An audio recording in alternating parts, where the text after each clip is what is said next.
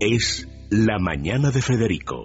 Es radio. Al llegar a Río, fue brindar con el espejo y decir que tío, no veas qué pasó de entrada en el restaurante. Niñas al salón, que el Dioni está en la ciudad.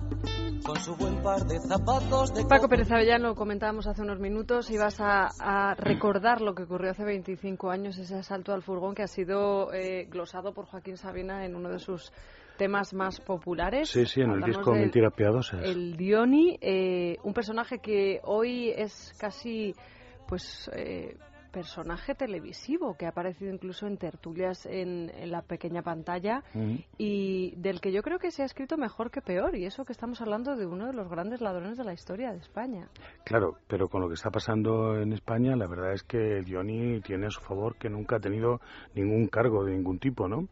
Y además él en- enlaza con una tradición española del robo sin sangre, sin daño. En su caso, además, ni siquiera ha habido violencia. Es decir, el robo del Dioni es un robo que podría ser casi una sustracción, un hurto ¿eh? o una apropiación indebida, sin daño en las personas, sin daño en las cosas, sin armas, sin ira. Es decir, que él lo único que hace en un momento determinado, estamos hablando de hace 25 años, a las siete y media de la tarde, un 28 de julio, es decir, un tal un día como ayer, eh, arranca un furgón delante de la puerta de un comercio en el que estaban recogiendo la recaudación y se marcha con casi 300 millones de pesetas. Esto encaja con Luis Candelas, que era un bandido eh, de la comunidad madrileña, que fue eh, condenado a muerte y ejecutado por atreverse a robar, en realidad timar, a la que era la servidora de la reina, la modista de la reina, y por eso es ejecutado, pero nunca cometió ningún tipo de delito de sangre, ni hizo ningún daño, ni robo con violencia, ni nada de esto, sino que es como el Dioni, una persona que se lleva el dinero, pero es evitando los daños personales, incluso también a las cosas. Hace 25 años, y este hombre eh, consigue llevarse el dinero, no ser encontrado durante bastante tiempo, hasta el punto de que consigue también salir de España, marcharse fuera, estar en Brasil, que es su sueño, y allí pues llevar a cabo una serie de cosas que son fantasías de muchas personas, especialmente hombres, ¿no? que tienen siempre la fantasía de cumplir, pues en fin, una vida de lujo, llena de champán, de viajes, de enamoramientos, de fiestas constantes y continuas, y este hombre además aprovecha porque tiene unos defectos físicos, tiene un ojo estrábico y tiene una calvicie bastante pronunciada, una nariz que no le gusta porque es muy saliente o porque tiene algún problema de respiración. Total, allí en Brasil, con un eh, discípulo de Pitangui, se hace una operación para estar más, más aparente, mejor, más guapo, eh, trata de corregir su eh, ojo, estrabismo, y también se dedica, desde luego, a una gran dilapidación del dinero que se ha llevado. ¿Hasta 100 millones? No, no, él se lleva bastante menos dinero. El dinero, el grueso del dinero nunca ha salido de España. Está en manos de una serie de personas que él dice que son sus amigos y ha habido periodistas que dicen que son sus cómplices, porque algunos de esos amigos eran confidentes de la policía y uno de ellos en concreto falleció en un accidente muy extraño, es decir, un accidente que veríamos a ver si eso no un accidente, si fuera investigado.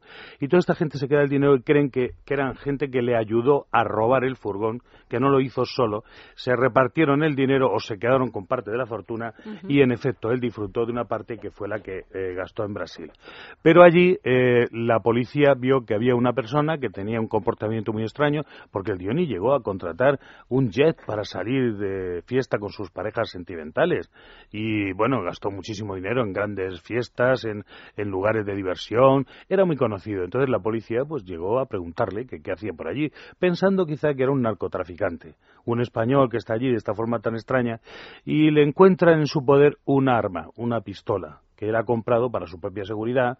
Yo creo que mal aconsejado o equivocado en un rapto de, de, de, en fin, de soberbia, se compra una pistola que no le hacía falta en absoluto, pero que llega a levantar las sospechas todavía más de los policías, que le interrogan y le interrogan además de una forma bastante fuerte, brutal, ¿no? Entonces él acaba diciendo, confesando eh, lo que tiene en su mano, llevándoles a su hotel. Allí encuentran recortes que él tenía de la prensa de España, donde contaban su hazaña, con lo cual sabían inmediatamente quién era. Y le, al parecer le maltrataron hasta intentar conseguir que les diera el resto del dinero, porque pensaban, pensaban que tenía el resto del dinero. Pasó bastantes meses en la prisión allí en Brasil, que fue una época muy mala, y cuando vino a España estuvo muy poco, solo unos meses, me parece que fueron 34 meses aproximadamente, una cosa así. Es decir, efectivamente, un pequeño castigo por un robo en el cual no había daño, ¿no? Y salió a la calle convirtiéndose en eso, efectivamente, un ladrón de tipo popular. Eh, una persona que era admirada por haber llevado a cabo un crimen, que siendo un crimen que es el, robar, de una forma, efectivamente, y de ahí viene, eh, como decíamos, la canción del juglar Sabina, que cuenta todo esto con unos versos, yo creo que acertados, con gracia, diciendo que con un par había hecho esto este hombre, que se va a Río, brinda con el espejo, diciendo, qué tío, que has hecho esto y tal. En efecto, es como si alguien consiguiera robar la caja fuerte del Banco de España, es decir, el oro del Banco de España, eh, pues en un santiamén y sin daños, sin armas y sin eh, hacer producir ningún tipo de eh, daño físico o secuestro de persona. el Dioni efectivamente forma parte de la leyenda y ha entrado así. primero le dio por la canción donde ha hecho tres discos, nunca ha cantado bien, lógicamente, pero la gente le hacía mucha gracia cómo lo hacía o cómo lo intentaba. Y la verdad es que él ha intentado ganarse la vida de todo tipo de tal. Y hoy día que vive en Moratalaz con una pensión exigua, eh, pues dice que ya no tiene un duro, que no tiene un duro de, del robo ni mucho menos y que él se quedó sin dinero porque otros le robaron a él y todas estas cosas. Pero que le quiten lo bailado, eso no lo dice. Que el que quiera que se lo crea, ¿no? Porque yo sinceramente creo que él sabía dónde estaba el dinero. De, esa vida de plenitud. Yo siempre que, le he preguntado, pues me llevo bastante bien con él, eh, oye, ¿dónde está el dinero? Y dice, hombre, no se lo he dicho a la Guardia Civil, te voy a decir a ti, ¿no? Eh, efectivamente, el dinero mm, nunca apareció. En España, los ladrones, los grandes ladrones, no devuelven nunca el dinero. Aquí, como decía en la tradición española, está Baldomera Larra, la hija de Larra, el, periodista que se suicidó, súper famoso, etcétera, etcétera. Esta señora inventó aquello que ha acabado siendo la pirámide mundial, la de Maddox, la del esquema Ponzi, etcétera. Es decir, que hay una tradición de ladrones que hurtan o dan timos y que, como efectivamente Luis Candelas, engañan sin hacer mayor daño que quitarte el dinero, que ya es mucho daño. Es decir, aquí estamos hablando de gente que transgrede la ley, por supuesto, o sea, nada para ni nada para seguir ni, ni seguir su ejemplo. ¿Y, no crees que la brutalidad que estamos viviendo hoy en día con los robos, con los atracos, personas, eh, algunos casos, no quiero generalizar, pero procedente de Europa del Este, que entran en las casas, amordazan a los eh, habitantes, que incluso llegan a matarlos? Comparado con esto, hace pues que estemos hablando de un bandido mm, divertido, entre comillas, frente a lo que estamos viviendo hoy. Además hay que recordar que en el caso de Dioni no solo es que es una persona caballerosa y que se comporta bien y es un ladrón simpático y yo diría que un bandido generoso, porque lo es, por lo que yo he visto de él. Claro que no es una conducta para ni mucho menos de ejemplo ni nada de esto, pero es verdad que comparado con esta brutalidad que ha venido de fuera, en la que el principal eh, motivo siempre es hacer daño, que prefieren que la gente esté dentro para poderle robar y de paso, pues si hay que sacarles a golpes el número de la tarjeta, el número PIN de la tarjeta o cualquier otra cosa, para a veces llevarse un botín absolutamente exiguo. Recordemos aquel moldavo que entró en la casa del abogado eh, Castillo y le mató a él, hirió gravemente a su mujer, dañó a sus hijas, toda esta historia y le robó, al final, el dinero que había dentro de una hucha, o sea, la hucha de las niñas. O sea, es decir, estamos hablando de gente verdaderamente desesperada y, y que a veces su objetivo cierto es soltar adrenalina eh, a, cambio, a cambio de hacer daño. En el caso contrario está el Dioni, que siempre ha sido una persona caballerosa, como digo, que pretende ir bien vestido, educado, etcétera, y que tiene además siempre una chanza, una gracia, una salida rumbosa o castiza, ¿no? Y que en efecto pues se trata de un individuo al que yo por lo menos escucho con placer. Desde luego no recomiendo a nadie que le haga eh, ningún tipo de imitación, aunque hay que decir al hilo de esto que un francés le imitó por completo, es decir, sin pagarle a él, eh, naturalmente, el canon preciso, le hizo exactamente la copia. Recordemos que el Dioni, delante del local donde estaban recogiendo el dinero, consigue que sus amigos se bajen del furgón, porque dice que tiene una ciática, por favor, hacerme el favor de cobrarlo vosotros, llevar vosotros el dinero y yo me ocupo aquí del furgón, no te preocupes, está en doble fila. Entonces, cuando consigue que sus dos compañeros vigilantes jurados se vayan, él arranca el furgón y se va el dinero cantando Jalisco, no te rajes. No te rajes nada menos. ¿Eh? Y así es como se llevó 298 millones de pesetas de aquella época. Paco Pérez Avellán, como siempre, da gusto escuchar estas historias de tu boca. Nosotros vamos a hacer una pausa, pero antes eh, les avanzo que Jordi Puyol y Leo Teletipo de la agencia EFE